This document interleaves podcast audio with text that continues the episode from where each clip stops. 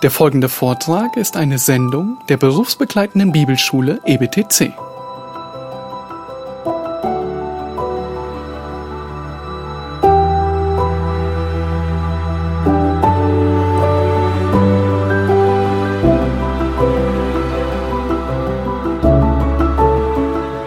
Als Gemeinde sind wir mitten im ersten Petrusbrief. Nun, über den Sommer haben wir die letzten paar Wochen ein wenig Pause gemacht, äh, aber heute geht es weiter mit dem ersten Petrusbrief und zwar mit einem äußerst explosiven Thema. Ich hatte gehofft, äh, dass nicht mich dieser Abschnitt trifft, aber irgendwie war alle Hoffnung äh, dahin.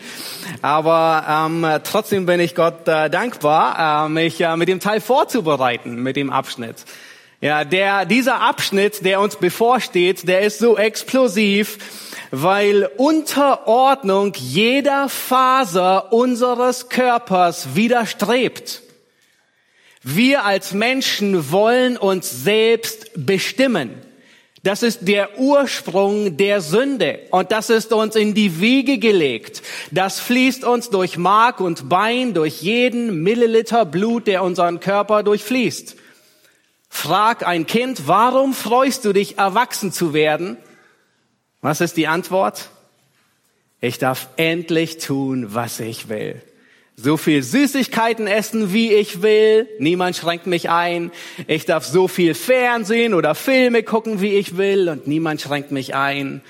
Nun werden wir erwachsen, dann wissen wir, dass dem nicht so ist. Und trotzdem geht die Selbstbestimmung weiter. Ich will mich selbst verwirklichen, sind dann so Ausdrücke. Ja, ich lasse mich nicht gerne einschränken von anderen. Und heute wollen wir sehen, wie sieht es aus mit dem Gläubigen? Was sagt Gottes Wort dazu? Ähm, wie sieht die Unterordnung insbesondere zur Obrigkeit aus? Der Titel der Predigt lautet Gott und die Obrigkeit. Wir werden uns heute den ersten Teil ansehen. Ähm, und zwar sprechen, sprechen diese Verse von der Unterordnung und der Freiheit eines gläubigen Staatsbürgers. Heute werden wir uns mehr auf die Unterordnung fokussieren. Nun, Petrus, er schreibt diesen Brief an Gläubige äh, aus dem nördlichen Teil der heutigen Türkei. Sie gehen durch jede Menge Schwierigkeiten hindurch. Der erste Petrusbrief erwähnt die immer wieder. Sie haben Anfechtung, Feuerproben von innen und außen. Ähm, Satan geht umher wie ein brüllender Löwe und sucht, wenn er verschlingen kann. Ähm, sie leiden häufig sogar zu Unrecht, weil sie Gutes tun. Und als Christen erleben sie von Seiten der Gesellschaft verbale Anfeindung, sie erleben Kränkung, sie erleben Lästerung, Schmähung, Drohen bis hin zu körperlicher Verfolgung. Und das irritiert die Gläubigen und sie denken, hey, so habe ich mir das Christentum eigentlich nicht vorgestellt. Ist das normal, dass es so ist? Und aus dem Grund schreibt Petrus diesen Brief. Am Ende von 1. Petrus in Kapitel 5, Vers 12, da sagt er ihnen, ich habe euch in Kürze geschrieben, um euch zu ermahnen und zu bezeugen, dass dies die wahre Gnade Gottes ist, in der ihr steht. In anderen Worten, ja, es ist das ganz normale Christenleben, in dem ihr euch befindet. In einer Welt, wo Satan als Fürst dieser Welt regiert, ist es normal, dass es Leiden gibt. Es ist auch normal, als Christen zu leiden, sogar wenn man das Gute tut. Und als Beispiel verweist Petrus immer wieder auf Christus hin. Der erste Petrusbrief, der ist so kostbar. Er ist so praktisch, weil er mitten ins Leben hineinspricht. Er richtet unsere Hoffnung auf die echte Realität nämlich unser Zuhause bei dem Herrn. Der erste Petrusbrief, er spricht in Spannungsfeldern, mit denen wir heute im Hier und Jetzt zu tun haben und kämpfen. Und beim Vorbereiten dachte ich, ähm, wenn ich auf einer einsamen Insel wäre und ich dürfte nur ein Buch mitnehmen, dann würde ich den Petrusbrief mitnehmen.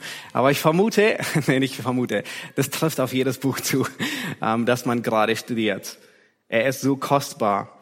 Nun, das Problem, das die Geschwister damals hatten, war, wenn man solch großen Anfeindungen gegenübersteht und sogar zu Unrecht leidet, dann steht man besonders in der Gefahr, den Aggressor, der, der all das Leiden verursacht, zu verachten, schlecht zu reden über ihn, zu ignorieren, sich von ihm nichts sagen zu lassen. Insbesondere auch wenn es die Obrigkeit betrifft und insbesondere wenn es Unrecht zugeht. Vers 12 sagt, dass die ersten, dass die Christen hier von der Gesellschaft als Übeltäter verleumdet werden. Nun kannst du dir das vorstellen? Nun, echte Christen sind die Guten. Echte Christen, man könnte sagen, sie tun keiner Fliege was zu Leide, sollten sie zumindest nicht. Sie üben Nächstenliebe, sie ordnen sich unter, man kann mit ihnen gut leben. Aber die Gesellschaft bezeichnet sie als Übeltäter, als die Bösen. Die Christen sind die Gefährlichen. Die Christen sind eine Bedrohung für die Gesellschaft. Nun, wir merken, die, die Zeit damals ist unserer Zeit heute nicht sehr weit entfernt. Die Christen sind die Intoleranten. Die Christen sind diejenigen, die engstirnig sind, die fundamental sind. Und sogar aus den eigenen Reihen kommt diese Aussage. Ich las diese Woche einen Artikel über ein Buch, das Michael Diener herausgebracht hat, ähm, der aus dem, Evangel aus dem evangelischen und evangelikalen Kontext kommt und genau das den Fundamentalen vorwirft. Sie halten sich zu sehr an die Bibel. Nun, wenn die Obrigkeit uns so abstempelt, dann sind wir ihr doch nicht mehr verpflichtet, oder? Und genau das ist der Kontext, in den Petrus hineinschreibt. Lass uns die Verse lesen 1. Petrus Kapitel 2, Vers 13. Ich lese bis Vers 17, weil das ist eine ganze Einheit, aber wir werden uns heute nur bis auf Vers 15 beschränken. Petrus sagt dort, ordnet euch deshalb aller menschlichen Ordnung unter, um des Herrn willen. Es sei dem König als dem Oberhaupt oder den Statthaltern als seinen Gesandten zur Bestrafung der Übeltäter und zum Lob derer, die Gutes tun denn das ist der Wille Gottes, dass ihr durch Gutes tun die Unwissenheit der unverständigen Menschen zum Schweigen bringt, als Freie und nicht als solche, die die Freiheit als Deckmantel für die Bosheit benutzen, sondern als Knechte Gottes. Erweist jedermann Achtung, liebt die Bruderschaft, fürchtet Gott, ehrt den König. In diesen Versen beschreibt Petrus, wie unsere Beziehung als Christen zur Obrigkeit aussehen soll. In den ersten Versen, Vers 13 bis 15, beschreibt er die Unterordnung. Ja, wie soll die Unterordnung aussehen? Und in den letzten beiden Versen, Vers 16 und 17, beschreibt er unsere Freiheit. Nun, wie gehen wir mit Freiheit, mit Rechten, mit Privilegien um? Sei es als Christen oder sei es als Staatsbürger? Ähm, wie gehen wir mit unseren bürgerlichen Rechten um als Christen? Nun, heute konzentrieren wir uns mehr auf den ersten Teil, die unsere Unterordnung. Und ich möchte, dass wir drei Dinge lernen in diesen Versen. Drei grundlegende Dinge. Erstens, befolge den Befehl der Unterordnung. Befolge den Befehl der Unterordnung. Das Zweite, was ich möchte, dass wir lernen, ist, unterstütze das Ausmaß der Unterordnung. Wie weit geht Unterordnung und wie weit geht sie nicht? Unterstütze das ganze Ausmaß der Unterordnung. Und drittens wollen wir sehen, und ich möchte, dass ihr das seht und ermutigt werdet, lass den Grund der Unterordnung zu deiner Freude werden. Lass den Grund, warum du dich unterordnen sollst, das soll deine Freude werden. Nun lasst uns nochmal Vers 13 sehen. Ähm, da sagt Petrus, ordnet euch deshalb aller menschlichen Ordnung unter. Nun, das Thema der Unterordnung ist nicht ein nebensächliches Thema. Es ist nicht so, als, als ob es einmal vorkommt ähm, im ersten Petrusbrief, nein, ähm, sondern es ist eins der wichtigsten Anliegen und zieht sich durch wie ein Muster durch den restlichen Brief. Sechsmal spricht Petrus von Unterordnung im restlichen Brief. Hier in unserem Text ordnet euch unter, Kapitel 2, Vers 18, ihr Hausknechte ordnet euch unter, Kapitel 3, Vers 1 und 5, zweimal, die Frauen sollen sich ihren Männern unterordnen. Ähm, in Kapitel 3, Vers 22 spricht er davon, wie Christus sich alle Engel und Mächte unterordnen. Und dann Kapitel 5, Vers 5 noch einmal die Unterordnung unter die Ältesten. Das heißt, wir sehen, Unterordnung ist, äh, pff, Petrus meint es ernst. Es ist ihm ein wichtiges Thema. Unabhängig, was unsere Gesellschaft von Unterordnung hält oder nicht hält, müssen wir feststellen, was sagt Gott über Unterordnung. Das ist bindend, nicht die Gesellschaft. Nun, was bedeutet das Wort Unterordnung? Das griechische Wort ähm, Hypotasso, vielleicht habt ihr schon mal gehört.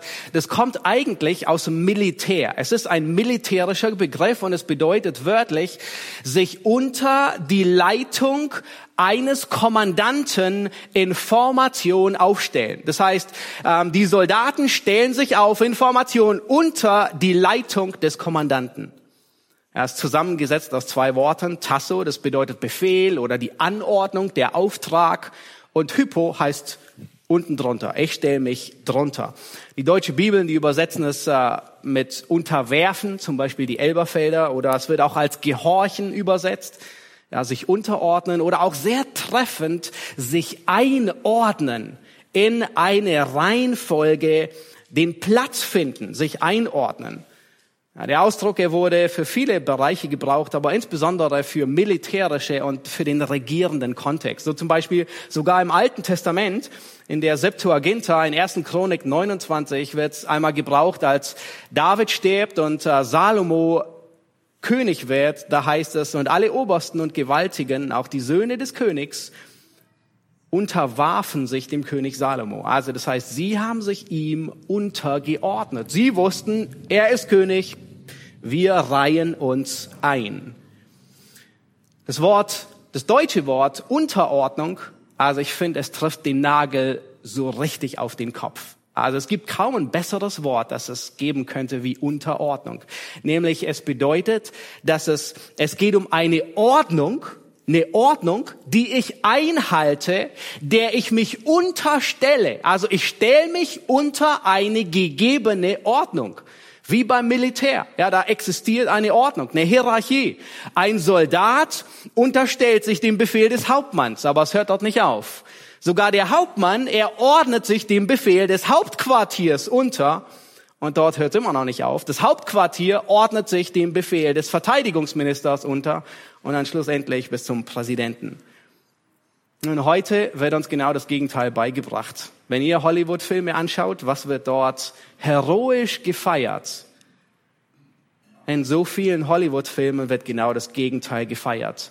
Irgendein Superstar widersetzt sich dem Befehl eines Kommandanten und er folgt seinen eigenen Prinzipien, seinen eigenen Regeln, die er aufstellt, und er wird zum großen Helden, weil er dadurch irgendjemanden rettet. Kennt ihr solche Muster, solche Szenen? Immer wieder. Ja. Und alle feiern. Nun, ein wenig Rebellion war sogar in diesem Fall gut. Es hat allen genützt. Es war allen dienlich. Und das ist eine große Lüge, die unseren Kindern schon beigebracht wird. Das ist ein großer Irrtum. Genau das Gegenteil ist der Fall. Wenn jemand heute zum Militär oder zu einer Spezialeinheit geht, wisst ihr, was das allererste ist, was ihm beigebracht wird? Bedingungslose Unterordnung. Ohne Wenn und Aber. Unterordnung unter den Feldwebel. Den Befehl des Offiziers zu befolgen. Nur so kann sich der Offizier verlassen auf seine Mannschaft. Jemand, der sich unterordnet, ist jemand, auf den Verlass ist, dass er den Befehl ausführt. Nun stell dir Krieg vor, ernste Situation, es ist Krieg, der Offizier erteilt Befehle. Nun, da kannst du niemanden gebrauchen, der seinen eigenen Kopf durchsetzt. Das ist gefährlich. Oder der hin und wieder Befehle umsetzt, wie es ihm passt. Mal so, mal so. Oder im Ernstfall kannst du nicht zwei Stunden über Befehle diskutieren oder sie in Frage stellen oder vielleicht sogar abstimmen, ob man den Befehl umsetzt oder nicht. Und Petrus, er sagt hier, ordnet euch aller menschlichen Ordnung unter. Und ich habe versucht, eine Definition zu formulieren von Unterordnung.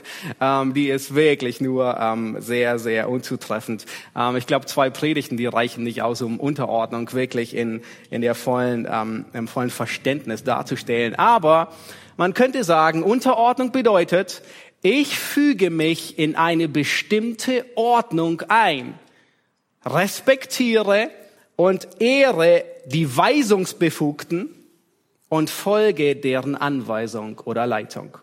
Nun, man kann diese Definition noch beliebig weit fortsetzen. Man könnte noch hinzufügen, ich tue es von Herzen, nicht einfach nur mit knirschenden Zähnen. Ich tue es unabhängig von meiner Meinung, unabhängig, ob ich denke, dass es eine gute oder schlechte Entscheidung war. Ja, ich tue es, solange es nicht mit Gottes Willen kollidiert. Mir ist bewusst, dass wir alle sehr geprägt und in gewisser Weise geschädigt sind von den letzten zwei Jahren. Richtig? Wenn wir an Unterordnung denken, wo gehen eure Gedanken zuallererst hin? Und lasst mich raten, an die Maske, an die Kontaktbeschränkung, an das Singenverbot, an die Impfung, an alles andere. Nun, das ist nicht unwichtig, aber es dreht sich nicht alles darum. Unterordnung geschieht nicht nur in der S-Bahn, wenn du eine Maske tragen sollst, sondern Unterordnung geschieht auf einem Parkplatz, wenn von dir gefordert wird, dass du eine Parkscheibe hintun sollst. Unterordnung geschieht in der Zulassungsstelle, wenn du sie besuchst, um dein Auto anzumelden. Überall stellen wir fest, dass wir auf Ordnung und Unterordnung stoßen. Nun, was bedeutet Unterordnung nicht? Das müssen wir ganz klar definieren, weil viele es nicht verstehen. Unterordnung bedeutet nicht blinder Gehorsam. Es bedeutet nicht, dass du deinen Verstand abgibst und dass du deine Meinung von den Medien bilden lässt. Unterordnung bedeutet nicht, dass du allem zustimmst und dass du alle Entscheidungen gut findest. Du kannst eine eigene Meinung haben, aber du musst diese eigene Meinung auch nicht unbedingt allen Leuten auf die Nase binden. Unterordnung bedeutet nicht, dass du Böses gut heißt oder Gutes böse heißt, nur weil es die öffentliche Meinung ist. Unterordnung bedeutet nicht, dass die Gesetze der Obrigkeit über Christus stehen. Wilhelm Busch hat nicht zu allem Ja und Amen gesagt. Er kam deswegen sogar ins Gefängnis. Aber selbst dort im Gefängnis war er in einer sehr unterordnenden Art und Weise mit seinen Weisungsbefugten. Er hat sie nicht verachtet, er hat sie nicht beschimpft, sondern war unterordnend, obwohl er das Gebot übertreten hat. Unterordnung bedeutet nicht, dass du jeden Missstand so belassen musst und nie etwas ändern darfst. Aber du darfst es auch nicht in einer rebellischen Art und Weise tun nicht in einer Art, wo du andere Gebote missachtest. Unterordnung bedeutet nicht, dass du in Angst lebst und dass Angst dich antreibt. Petrus sagt, ordnet euch aller menschlichen Ordnung unter. Damit meint Petrus nicht, dass du ab heute alle Gesetze der Bundesregierung kennst, sie auswendig lernst, damit du weißt, wo du dich überall unterordnen kannst. Das ist unmöglich, nicht mal die besten Juristen können das. Ja, wir gehen durch Herausforderungen. Manchen Anforderungen, die sind besonders herausgefordert, haben wir in den letzten zwei Jahren festgestellt. Besonders dann, wenn sich Anordnungen überschlagen und morgen nicht mehr das zutrifft, was heute gilt. Wir haben erlebt, dass Anordnungen in den letzten zwei Jahren getroffen wurden, die sich später als gesetzeswidrig entlarvt haben. Da müssen wir hindurch navigieren. Wie gehen wir damit um? Wir müssen unterscheiden, was sind Gesetze, die bindend sind, was sind Verordnungen, die manchmal nur eine Empfehlung sind. Und allen voran möchte ich, dass wir lernen, dass Unterordnung mit der Herzenshaltung beginnt. Unterordnung beginnt nicht erst dann, ob du deine Maske aufsetzt, wenn du in die Bahn eintrittst, sondern Unterordnung beginnt viel früher im Herzen. Unterordnung ist so komplex, ja, wir knüpfen Unterordnung gerne an Beispiele und das ist nicht verkehrt, denn Beispiele, sie machen Unterordnung sichtbar. Aber ich möchte, dass wir verstehen, Unterordnung ist primär eine Angelegenheit des Herzens. Petrus, er sagt nicht, ihr lieben Geschwister, befolgt bitte alle römischen Gebote des Reiches, die, die der Kaiser erlässt und die, die der Statthalter erlässt. Nein, er sagt, ordnet euch unter. Unterordnung ist so vielfältig. Nun, vielleicht stellst du dir die Frage, und ich, ich hoffe, du stellst sie, wie kann ich erkennen, ob ich mich unterordne oder nicht? Hast du schon darüber nachgedacht? Wie kann ich erkennen, ob ich mich unterordne? Nun, dazu musst du dein Herz abhören. In gewisser Weise brauchst du ein Stethoskop dazu, ein geistliches Stethoskop. Nun, wie können wir messen, ob es wie es um unsere Unterordnung steht. Fragen sind immer gut. Wir stellen fest, alle, alle guten Kardiologen am geistlichen Herzen, die stellen immer gute Fragen. Fragen sind ein Indikator. Nun, ich habe ein paar Fragen vorbereitet. Du kannst sie gerne mitschreiben. Stell dir die Frage, habe ich häufig Schwierigkeiten mit Unterordnung? Nun, in mehreren Bereichen. Kommt es vor, dass ich mich über Anordnungen aufrege, dass ich mich ärgere, gerate ich gerne in, in, in, in Streit oder Konflikte, weil ich starke Überzeugungen habe, die nicht unbedingt alle interessieren. Aber ich versuche sie jedem auf die Nase zu binden. Kommst du in Konflikte, weil wegen Meinungsverschiedenheiten? Kannst du die Frage stellen, lebe ich eine rebellische Unterordnung? Nun, das bedeutet, ich ordne mich unter, aber im Herzen, da rebelliere ich. Du kannst dir die Frage stellen, lebe ich eine meckernde Unterordnung? Nach außen ordne ich mich unter, ich muss mich ja unterordnen, aber im Herzen meckere ich die ganze Zeit. Und nicht nur im Herzen, sondern ich kommuniziere im ganzen Team, wo ich bin, dass mir die Entscheidung des Chefs so richtig, so richtig gegen den Strich läuft und ich nicht einverstanden bin. Und ich halte mich nur daran, weil ich es muss, weil ich sonst gefeuert werde oder eine Abmahnung kriege, aber eigentlich würde ich es nicht tun. Und ich lasse auch alle ganz genau wissen, dass ich damit nicht einverstanden bin. Weißt du, Paulus, er spricht genau darüber in Titus Kapitel 3. Es gibt einige Verse, die darunter, darüber sprechen. Und der Kontext in Titus Kapitel 3 ist Unterordnung unter die Regierung. Und Paulus sagt, erinnere sie, das ist auch im Wochenblatt der erste Vers, erinnere sie, dass sie niemanden verlästern, nicht streitsüchtig sind. Offensichtlich ist das eine Herausforderung. Wenn jemand Schwierigkeiten hat, sich unterzuordnen, kannst du es erkennen an seinem, an seiner Mundart, an dem, was er redet, ob er lästert, ob er streitsüchtig ist. Nun, wie viel müssen wir Buße tun über die letzten zwei Jahre? Ich wurde überführt. Wie oft haben wir schlecht geredet über Entscheidungen, die uns nicht gepasst haben, ob sie berechtigt waren oder nicht? Stell dir die Frage, lebe ich in einer widersprechenden Unterordnung? Nun, da wird eine Entscheidung gefällt und da kommt immer ein Aber. Ja, aber. Ähm, ich habe aber diese Idee. Können wir es vielleicht anders machen? Und immer ein Einspruch, immer ein Veto. Vielleicht kennst du das von deinen Kindern, aber es kommt auch bei Erwachsenen vor. Du gibst eine Anordnung und da kommt immer ein Veto, immer ein Aber, immer ein Aber. Und das ist jemand, der Schwierigkeiten hat, sich unterzuordnen. Aber du kannst auch ein lückenfindender Unterordner sein. Du ordnest dich unter, weil du fürchtest sonst die Konsequenzen, aber du suchst überall ein Schlupfloch. Überall eine Lücke, vielleicht kannst du deinen Willen doch irgendwie durchsetzen. Frage dich, lebe ich eine verachtende Unterordnung? Nun, ich muss mich zwar meinem Ehemann unterordnen, aber eigentlich verachte ich ihn wegen seinen schlechten Entscheidungen, die er tritt, trifft, wegen seiner Unterqualifizierung. Er ist überhaupt nicht kompetent, er ist überhaupt nicht geistlich, ist minder bemittelt. Und du verachtest ihn in deinem Herzen. Und deswegen ignorierst du ihn, deswegen belächelst du ihn. Vielleicht redest du sogar hin und wieder schlecht über ihn und in deinem Herzen verachtest du ihn. Frage dich, gehöre ich zu denen, die Unterordnung an Bedingungen knüpfen? Ich ordne mich unter, wenn Punkt, Punkt, Punkt. Und es gibt hundert verschiedene beliebige Antworten, die du hier einsetzen kannst. Wenn der andere weniger Fehler macht, wenn der andere gerechter ist, wenn mein Ehemann geistlicher wäre, würde ich mich ihm unterordnen. Wenn meine Ältesten alles richtig machen, dann ordne, mich, dann ordne ich mich ihnen unter. Nun, wann haben wir mit Unterordnung ein Problem? In der Regel nur dann, wenn es anders kommt, wie ich es mir vorstelle.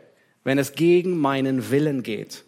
Und was ist der Fall, wenn das, wenn, wenn das eintritt? Wie verhältst du dich? Rebellierst du? Meckerst du? Widersprichst du? Suchst du nach Lücken? Verachtest du? Knüpfst du deine Unterordnung an Bedingungen? Hältst du äh, bei gewissen Ämtern übliche Ordnungswege ein? Oder bist du immer eine Extrawurst? Erwartest du immer eine Sonderbehandlung? Wenn ja, nun, dann ist dein Indikator mehr auf, ich habe Schwierigkeiten mit Unterordnung. Protestierst du? Wenn in der Schule eine Klassenarbeit in drei Tagen angekündigt wird, nun, obwohl eigentlich in den meisten Fällen eine Klassenarbeit eine Woche vorher angekündigt werden müsste, protestierst du lauthals, schließt du dich der meckernden und schnatternden Gänsemeute an oder respektierst du die Entscheidung, auch wenn sie vielleicht nicht unbedingt hundertprozentig korrekt ist? Nun, wir leben in einer lautstark protestierenden Gesellschaft und dabei ist keiner davon ein Protestant, aber sie, man protestiert andauernd. Nun, heute wird es gerne auch Cancel Culture genannt im Neudeutschen. Das heißt, alles, was mir nicht in den Kram passt, das wird ähm, abgeschnitten. Alle Mittel sind dazu recht, das zu unterbinden. Eine Demo, ein Streik, ein Shitstorm auf allen sozialen Medien, wo auch immer. Streikst du? Nun, ich bin überzeugt, dieser Vers ordnet euch aller menschlichen Ordnung unter, erlaubt einem Christen nicht zu streiken. Meine insbesondere ein Arbeitsstreik. Auch wenn unsere Gesellschaft das erlaubt. Wir kommen noch zu dem Teil von Arbeitnehmer und Arbeitgeber im nächsten Abschnitt, wo es um Sklaven geht. Aber ein Christ kann nicht seine Arbeit niederlegen, um seinen Arbeitgeber zu zwingen, ihm ein paar Euro mehr Gehalt zu geben oder zwei Tage mehr Urlaub.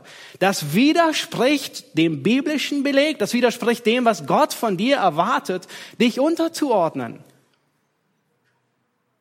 Stell dir die Frage, wie nehme ich eine Strafe an, wenn ich mit dem Gesetz kollidiere? Nun, wie reagierst du, wenn vielleicht sogar noch Unrecht an dir geschieht? Explodierst du? Nun, kennt ihr diese neuen Parkplätze häufig in S-Bahn-Nähe? Du darfst so ein bis zwei Stunden kostenlos parken, aber du brauchst eine Parkscheibe, wann du angekommen bist. Und wenn du keine benutzt, dann wird die Strafe so ziemlich teuer, meist um die 25 Euro. Nun, wenn du es nicht vergisst, dann tust du, was dir befohlen wird. Du tust die Parkscheibe hin, du gehst einkaufen, wo auch immer hin, die, die, die Parkscheibe hinter die Windschutzscheibe, alles ist gut. Und dann vergisst du einmal, nein, nein, eigentlich wahrscheinlich zwei, drei, viermal, aber einmal wirst du erwischt. Ähm, und du siehst beim Einsteigen ins Auto, dass da schon ein Strafzettel ist und denkst, ah. Kennst du das? Schon mal passiert? Nun, wie reagierst du? Deine Reaktion ist ein Indikator, wie dein Unterordnungsfaktor so liegt. Regst du dich auf? Vielleicht siehst du sogar den, der den Strafzettel verteilt hat, drei Autos weiter. Und du denkst, nein, das lasse ich nicht auf mir sitzen. Ich gehe auf ihn zu. Wie ist die Lautstärke, mit dem du redest? Brüllst du ihn an? Schreist du ihn an? Sagst du, da vergisst man einmal die Parkscheibe. Oder hier ist mein Kassenzettel. Das beweist, ich war wirklich einkaufen. Nun, wenn du dich lauthals beschwerst über diese Ordnung, dann beurteilst du die Ordnung. Dann ist es keine Unterordnung. Weißt du, in Wirklichkeit nutzt du den Parkplatz. Das heißt, wo müsstest du dich einordnen, weil du den Parkplatz benutzt? In die Ordnung, richtig? Und in der Regel stimmst du auch zu, dass eine Park- Uhr in Ordnung ist. Du darfst umsonst parken in S-Bahn-Nähe für ein bis zwei Stunden, musst nichts bezahlen. In Wirklichkeit musst du dich unterordnen. Unterordnen heißt nicht, dass man nicht alles über sich ergehen lässt. Nun, du kannst vielleicht versuchen, die Strafe abzuwenden. Aber die Frage ist, wie redest du mit den Beteiligten? Aus einer Haltung dass du sagst, ja, es tut mir leid, ich habe vergessen, was mir passiert. Sie haben vollkommen recht, der Strafzettel ist gerechtfertigt. Aber würden Sie vielleicht einmal davon absehen? Oder reagierst du in einer Haltung, dass Sie im Unrecht sind und kein Recht haben, dir einen Strafzettel zu erteilen? Nun, Merkt ihr, Unterordnung ist eine Herzensangelegenheit und es betrifft so viele Aspekte, die nicht alle erwähnt werden können. Wir finden in der, in der Schrift viele Beispiele für Unterordnung. Josef ist ein großartiges Beispiel. Er wird äußerst ungerecht behandelt von seinen Brüdern. Er geht nach Ägypten, fremdes Land, fremde Sprache, fremde Kultur, alles fremd. Und er dient. Er wird von Potiphars Frau vollkommen ungerecht behandelt, weil er das Gute tut, das, weil er Gott gehorsam ist. Und er wird ins Gefängnis geworfen. Und er ordnet sich im Gefängnis unter. Er, er geht nicht in einer rebellischen, auflehnenden, aufmüpfigen Haltung ins Gefängnis und sagt, ich werde hier meine Strafe absitzen und ich komme hier raus. Das sieht man bei keinem einzigen Beispiel der Glaubenshelden. Und da, wo es ist, da hilft Gott, ihnen zurechtzukommen. Wir sehen nachher ein Beispiel an.